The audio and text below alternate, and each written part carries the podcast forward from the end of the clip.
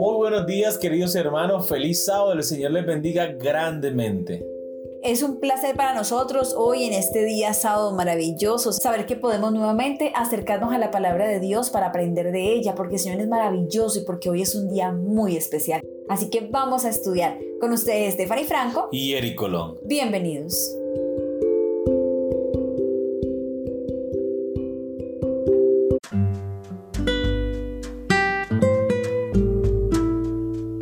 Sábado 20 de febrero, Servir y Salvar, el título de la lección para el día de hoy. He aquí mi siervo, yo le sostendré, mi escogido en quien mi alma tiene contentamiento. He puesto sobre él mi espíritu. Él traerá justicia a las naciones. Isaías capítulo 42 versículo 1 es el texto para memorizar durante la semana. Muchos piensan que sería un gran privilegio visitar los escenarios de la vida de Cristo en la tierra, caminar por donde Él anduvo, mirar el lago en cuya orilla se deleitaba en enseñar y las colinas y los valles en los cuales sus ojos tan a menudo reposaron. Pero no necesitamos ir a Nazaret, a Capernaum y Betania para andar en las pisadas de Jesús. Hallaremos sus huellas al lado del lecho del enfermo, en los tugurios de los pobres, en las atestadas callejuelas de la gran ciudad y en todo lugar donde haya corazones humanos que necesiten consuelo.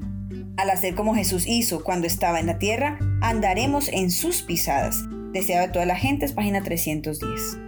Isaías habló de un siervo del Señor con una misión similar de misericordia. No quebrará la caña cascada, ni apagará el pálido que humeare.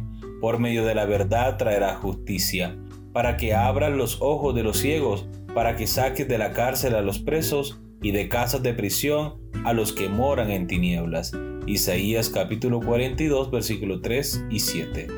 Démosle un vistazo a este siervo. ¿Quién es él y qué lleva a cabo? Eso lo vamos a considerar durante esta semana. Vamos a descubrir este personaje y la obra que ha hecho en favor de las demás personas. Así que les invitamos a que no se pierdan ninguna de las lecciones de esta semana porque vamos a estar estudiando y aprendiendo de la palabra de nuestro Dios. Así que recuerden nuestra cita para el día de mañana para una nueva lección. Que Dios le bendiga.